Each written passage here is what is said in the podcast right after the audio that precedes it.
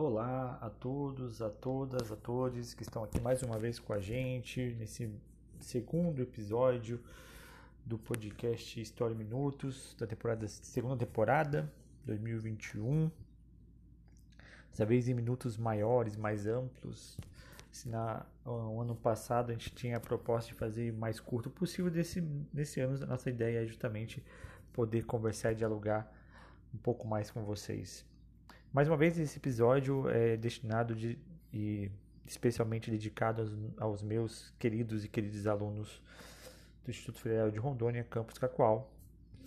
É, e vamos falar um pouquinho hoje é, sobre o período regencial, o segundo período dentro da divisória didática do período monárquico brasileiro. Esse período vai de 1831 a 1840.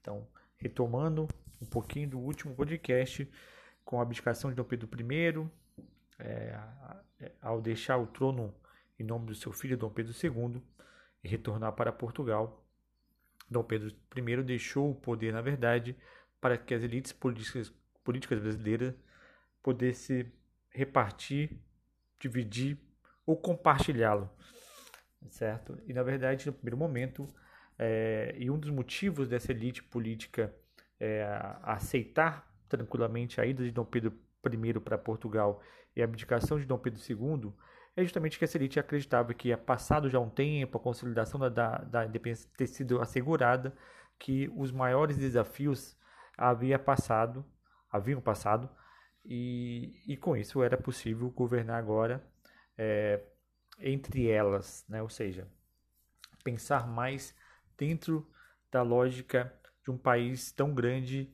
e separado por províncias é, e não mais dentro de um poder centralizado a partir de um rei autoritário.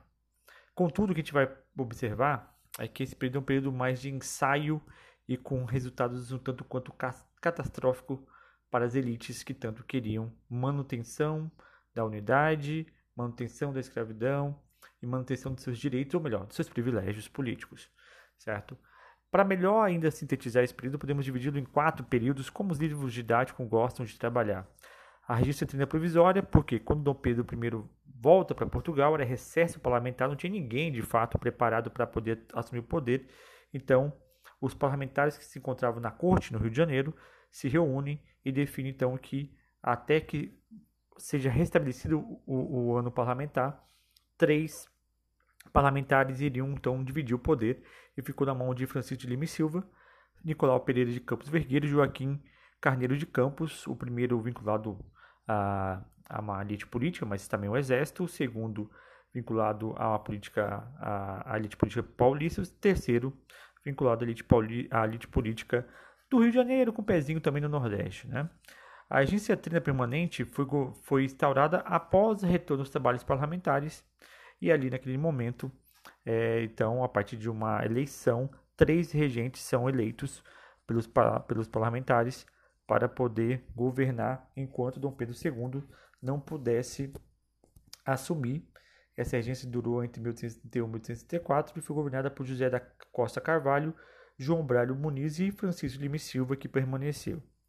A partir de algumas reformas é, adotadas em 1834, foi criada então a partir então, vamos falar um pouquinho mais dela daqui a pouco, a regência una. Né? Então, o primeiro regente único né, foi o padre Diogo Antônio Feijó, um padre de cunho liberal, de uma proposta liberal, é, vinculada a, a, São Paulo, que governou de 1835 a 1817 e, por fim, é, Araújo Lima é eleito a partir então para governar e governa de 1817 até 1840, quando um golpe antecipa a maioridade de Dom Pedro II e começa então o segundo reinado.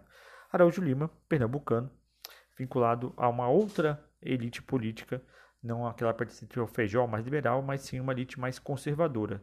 Neste momento não podemos falar liberais conservadores, né? a gente vai ver daqui a pouquinho. Isso vai ser construído ao final desse processo que vão se construir e vão passar então a, a separar os grupos entre liberais e conservadores.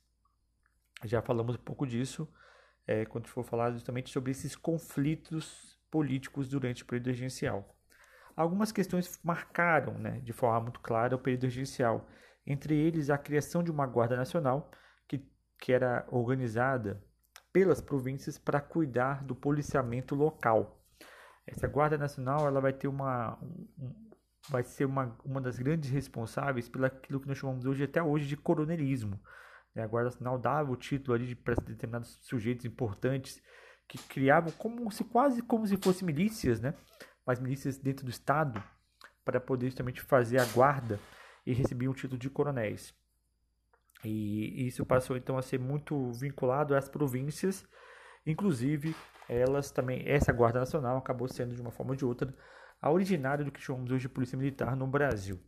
Essa Guarda Nacional tinha o interesse, essa criação provincial era justamente de dar sequência a uma, a uma proposta dessas elites políticas, ou parte delas pelo menos, de descentralizar o poder, dar maior poder para as províncias é, e reduzir um pouco o poder central da corte do monarca ou de quem quer que esteja no poder.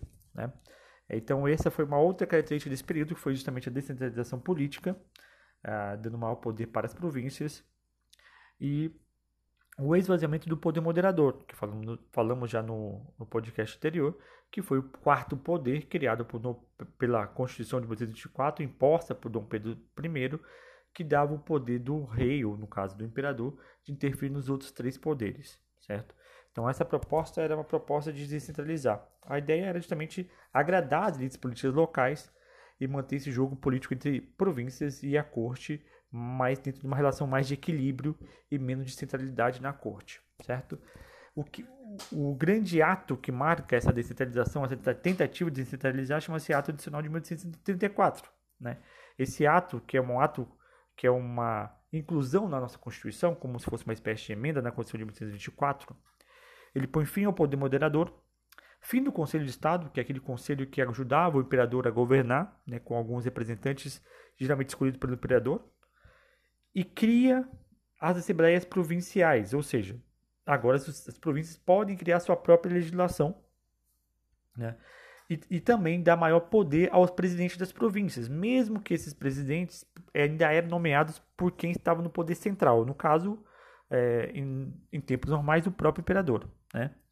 E também altera a regência trina para a regência una. Então, a partir de 1834, passamos a ter regência una por causa desse dispositivo chamado adicional de 1834. Né? O que vimos na sequência, antes e na sequência, são duas coisas muito claras. Primeiro, um grande conflito político entre os grupos que não, não se acordavam entre si. Né? Se tinham chamados moderados, exaltados e os restauradores. Os restauradores eram aqueles, principalmente vinculados ao grupo chamado português, que desejava que Dom Pedro I voltasse para o Brasil e retomasse a sua coroa. Né? Esse grupo teve um, um tempo efêmero, porque como Dom Pedro I falece em 1864 em Portugal, esse grupo perde força e vai principalmente se unir aos chamados moderados, né? que mais na frente vão dar origem aos conservadores. Tá? É, os moderados desejavam maior poder, é, maior poder para as elites políticas, mas achava que o poder deveria continuar concentrado na mão de um imperador, de um monarca, ou, ou na mão de quem estivesse com poder central. Né? Enquanto os exaltados é, queriam ampliar cada vez mais a descentralização política e reduzir o poder da corte e do imperador. Então você começa a ter essa disputa entre esses dois grupos, principalmente, que mais à frente vão dar origem aos dois principais partidos do Império, chamado liberal, no caso os exaltados, e moderados, chamados de é, conservadores. Vamos só ter uma atenção, porque não vai ser todo o tempo assim. Esses, esses conservadores liberais vão sempre jogar muito mais próximos deles do que é, tão distante entre eles. Né? Na verdade, são todos vinculados às elites políticas do país, e fim acaba o que eles querem é permanecer com seus privilégios, que seja a manutenção da escravidão, a manutenção da unidade nacional, a manutenção dos seus interesses, privilégios, como ter acesso a terras, a continuar comprando escravos, a continuar tendo acesso a, financiamento das suas a, a produções, venda das suas produções garantidas pelo Estado brasileiro, enfim, os seus privilégios. Né? É, então, é, apesar dessas diferenças, assim, alguma outra diferença de proposta política, mas ideologicamente falando, não eram tão distantes uns dos outros, certo? Então, é importante. E outra marca também que a gente, é importante ressaltar é que é justamente por essa crise política vivenciada por essas elites, que fragilizou muito né, uma capacidade, uma liderança é, para poder limitar e, e, até sufocar revoltas, foi um período de muitas revoltas no Brasil. Mais importante também é porque essas revoltas não são aleatórias. As revoltas também são muito vinculadas à crise política, mas também à crise econômica vivenciada pelo Brasil e pela marginalização de grande parte da população. Nós tínhamos a, a grande parte da população sendo negros escravos, neg negras escravas, escravizados escravizadas, populações indígenas extremamente subjugadas e trabalhando como trabalhadores escravos em regiões muito amplas do Brasil, de norte a sul, a leste a oeste. Mesmo a população branca muito marginalizada em alguns locais do país, é, enfim, então você tinha uma elite política que tinha poder, tinha dinheiro, tinha acesso a todos os privilégios, você tinha uma grande maioria da população, às vezes até mesmo passando fome, sendo violentada a partir do autoritarismo dessas elites políticas locais. Então você vai ter ali uma onda de revoltas, é, cabanagem, balaiada, sabinada, revoltas dos malês, revoltas dos farrapos, rusga, que é muito pouco conhecida, mas é, é uma disputa política entre as elites políticas do Mato Grosso, da província do Mato Grosso, mas a cabanagem no Pará, a balaiada no Maranhão, a sabinada é, na Bahia, revoltas malês na Bahia, farrapos, farrapos no sul do país. Né? A gente acaba conhecendo mais a revolta dos farrapos, ou a Revolução Farroupilha, até porque é, nós, tem, nós tendemos a ser extremamente preconceituosos até para escolher o que nós queremos falar. Né? A Revolução Farroupilha foi uma revolta de elite, principalmente onde as elites políticas do Sul não concordavam com as elites políticas que governavam o Brasil à época, com os regentes, achavam que os regentes, as elites de São Paulo, Rio e do Nordeste, pouco olhavam para a situação do Sul, é, que era muito prejudicada pela, pela sistemática é, é, exportação uruguaia de carne charque para o Brasil, isso que e a carne e a carne uruguaia é mais barata do que a brasileira. Além disso, alegava que as instabilidades políticas nos países vizinhos atrapalhavam também ali, por exemplo, às vezes os escravos fugiam para o Uruguai ou para outros lugares e esses escravos não voltavam porque esses países já estavam abolindo a sua escravidão ou tinha acabado com a escravidão, com o tráfico negreiro. Então isso tudo gerou uh, uma grande crise. Essa elite percebendo a fragilidade da elite, é, das elites que governavam o poder, né, que estavam no poder na regência, começaram então a se revoltar e como uma maior parte de nós sabemos, Rio Grande do Sul e Santa Catarina chegaram a proclamar sua independência, mas acabaram voltando atrás. E o resultado é interessante, né? foram quase 10 anos de guerra, mas os líderes foram é, anistiados, inclu inclusive eles foram anexados, foram ganharam é, é, títulos, né? Vamos colocar assim, é, é, como parte do exército brasileiro. Muitos continuaram como políticos importantes do império, inclusive. Contudo, por exemplo, a cabanagem, a balaiada e revoltas dos malês são revoltas das populações pobres, ribeirinhos, negros e negras fugindo do trabalho escravo, de quilombolas, de indígenas que são explorados. E, por exemplo, a balaiada é, é ela foi tão ampla que ela tomou a parte da cidade é, a cidade de Caxias, no Maranhão. Isso a gente pouco entende, né? Ou seja, isso demonstra muito claro que com a fragilidade política do poder central, essas populações mais, mais marginalizadas encontraram espaço, encontraram possibilidade de se revoltar de maneira mais, mais organizada, é, inclusive é, com bandeiras como mais, mais pesada, né? Acabou, querendo acabar com a violência do trabalho, do trabalho, querendo ter acesso a melhores condições de vida, né? se não são ainda revoltas é, que têm cunhos revolucionários, mas elas têm, são revoltas que já demonstram a, como a população marginalizada não está satisfeita com a sua condição e lutam por isso e vão continuar lutando durante todo o período imperial de com outras formas, mas continuarão a lutar. Mas o que demonstra que há uma fragilidade do poder central de sufocar essas revoltas e impedir esse tipo de, de, de crise que aconteceu pelo Brasil de norte a sul, a leste a oeste, né? Você tem a cabanagem, repetindo, você tem a cabanagem no Palá, Balaiada no Maranhão, Sabinada na Bahia, Revoltas Malês na Bahia, Revolução Farroupilha no sul, Rússia no Mato Grosso. Então, ou seja, fora outras que eu não coloquei aqui, que essas são as mais conhecidas, que demonstram essa fragilidade. Então, é, isso, isso fez com que as elites, mesmo os moderados, mesmo os exaltados, ou que mais à frente vão ser os, os liberais conservadores, percebesse que esse tipo de, de governo é, é, trazia um medo para o Brasil. E aí vem, principalmente a revolta dos malês, né, que são os, os escravizados de origem malês, que, que falavam é, árabe, que vieram da costa, principalmente nigeriana, para o Brasil, é, traficados. Eles se organizam numa tentativa de uma revolta para tomar o poder. Isso fez com que o Brasil é, acendesse um alerta chamado de medo é, do haitianismo no Brasil, ou seja, que assim como aconteceu no Haiti durante a Revolução Francesa, né, que os negros conseguiram sua liberdade, tomaram o poder de fato, né, é, expulsando os brancos das suas terras, inclusive matando muitos dos, dos, senhores brancos. Esse medo fez com que essas elites, mesmo que apoiavam a descentralização e as que apoiavam a centralização, olhassem e falassem: bom, tá, tá ruim para nós todos das elites, né? Então vamos desorganizar. E para vocês verem a contradição, né?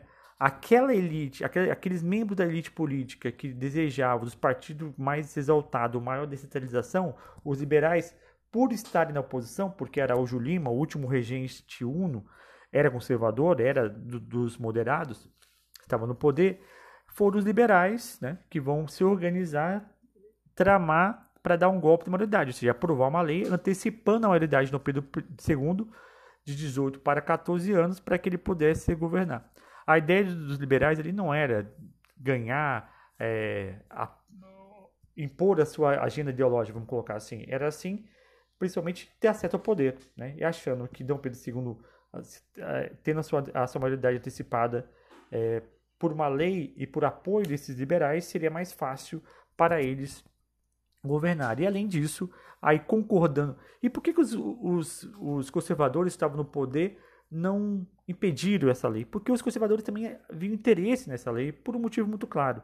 Né? Percebia que as crises continuavam, as guerras locais continuavam, as revoltas é, eclodiam cada vez mais no Brasil, acreditava que centralizando o poder na mão do, do imperador reduziria o impacto, faria com que as elites se organizassem em torno desse imperador, gastassem menos energia brigando entre elas e sim apoiando Dom Pedro para poder governar e pacificar essas revoltas.